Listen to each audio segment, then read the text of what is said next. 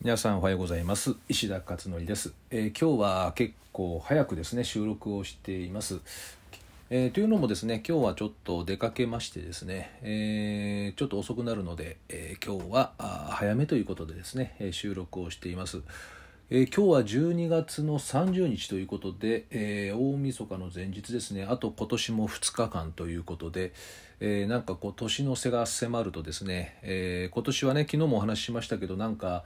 あんまりこう新年を迎えるっていう気があまりね起こらないようなそんな年なんですけどもでもなんかだんだんとあれですねカレンダーの日付を見るとですね、えー、なんかだんだんとやっぱりこう気持ちがリセットされてくるというかねなんか今年を振り返るというかそんなことがなんか自然とね、え、始まるんだなっていうふうにね思いました、えー、これがなんかあれですかね今までの多分習慣なんでしょうかね、え1年間を通す通しての習慣っていうそんな感じがねしますね。まあ、でも本当はあれなんですよね。あの節目っていうのは3つあってあの1年間のですね節目って3つあってこの12月31日から1月1日という、まあ、これはね年の変わりなんで、えー、もちろん 多くの人が思うんですけどもあともう一つはあ学校教育があ変わる、まあ、会社もそうですね。新入社員が入って会社が新しい年度がスタートするっていうアカデミックイヤーと言われている4月1日ですよね。えー、これも一つの節目。どっちかっていうとなんか社会的にはこっちの節目の方が大きい感じしますよね。年度の切り替えってやつですね、えー、あともう一つはあ節分ですね、えー、通常2月3日ということで、え、2月3日から新しいその節目が始まるということですよ。だから節分っていうんですけども。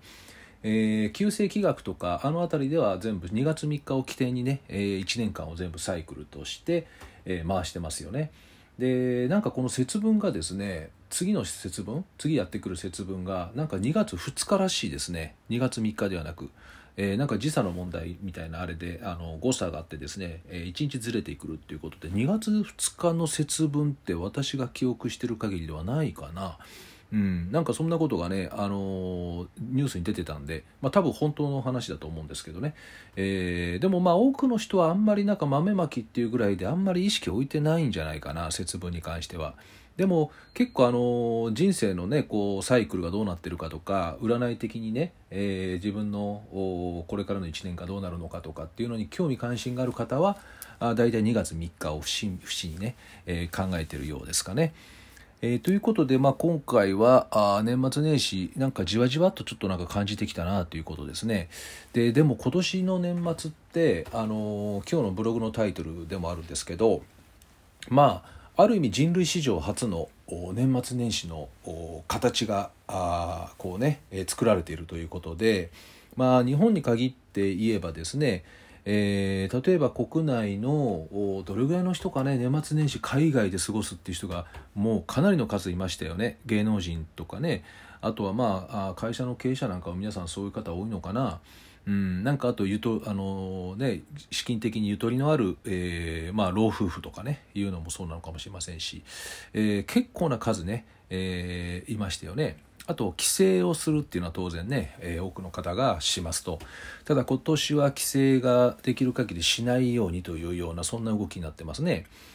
あと国内旅行も GoTo キャンペーンがなくなったので、えー、キャンセルが激増したと。でもまあ国内旅行してはいけないという話ではないのでね、えー、GoTo キャンペーンがなくなったというだけの話ですよね。えー、なので、あのー、まあでも一時よりは今ねぐっと減ったみたいですよね。でそうなるとですね多くの人たちってお金があって時間があって家にいるという状態ですよねそうすると人々ってどういう行動パターン示すのかっていうここをね考察するのってすごく楽しいなと思っていて、えー、まあ、やがてあの検証されると思うんですけどね,、えー、ねあのニュースかなんかでまたね報道されると思うんですけど、まあ、今起こってるのは高級おせちがバカ売れしてるということですよね、えー、高級なおせちから順に売り切れてるというそういう話ですね。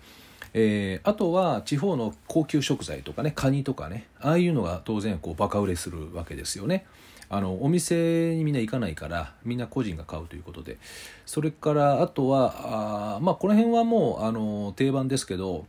アマゾンの購入者が当然増えるだろうしメルカリの出品の売買が増えるだろうし、えー、それからウーバーイーツですね宅配系、えー、要は宅配系が当然増えてくると家にいるわけですからね。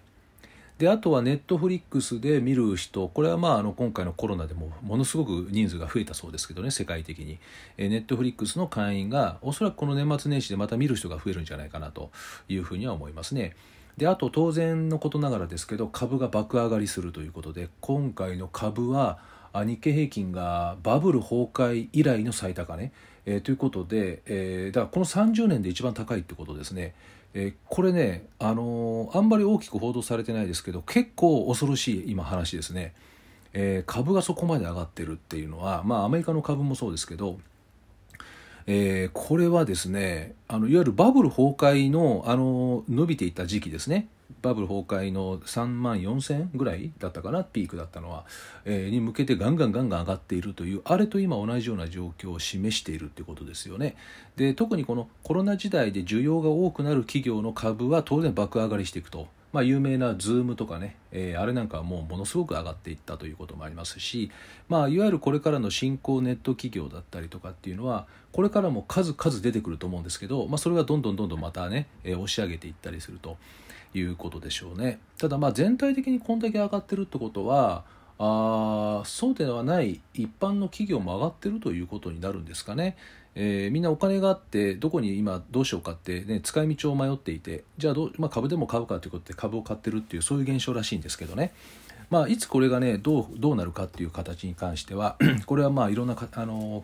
経済評論家の方とかがねいろんな話をしてますけれども、えーまあ、よくは分からないですね。ただまあ平成元年の時の株価の暴落っていうのは確か年末の一番最後は最高値をやって年明けから一気にドーンと落ちていったっていうなんかそんなね、え、話があってなんかあの正月を境にそういうケースがよくあるっていうね話もあるんですけど、まあ、今回はコロナによってこうなってるからよくわかんないですねここはね。あのどうなのかね。でだって世の中大不況に、ね、なっていくわけだしなのにこんだけ上がってるっていうことはすごくこう違和感のあるね今状況だっていう話を評論家の人たちがしていました、えー、なのでもう初体験だらけですね今回はね。えー、なので今まで見たことがない光景をいつもこう目の当たりにしてるっていうね、え、そんな感じだと思います。でこういうのをですね好奇心を持って見る人と不安を持って見る人と2種類に分かれるんですよね。もう完全にね二極化しちゃってるんですけど、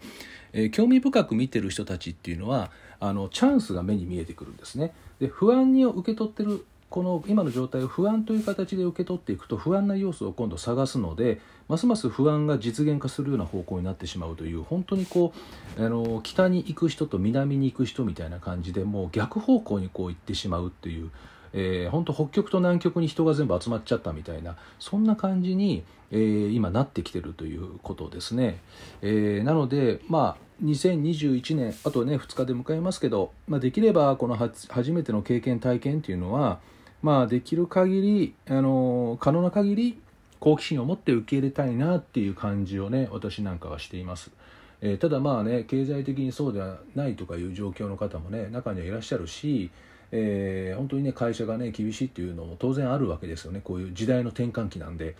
であるのでまああのそういった方へのサポートとかねそういうのは私もね可能な限り、えー、行ってい、えー、こうと思ってますし、えー、まあでもね焼け石水なんですけどね。でもまあ可能な限りねいろいろやろうとは思ってますけど。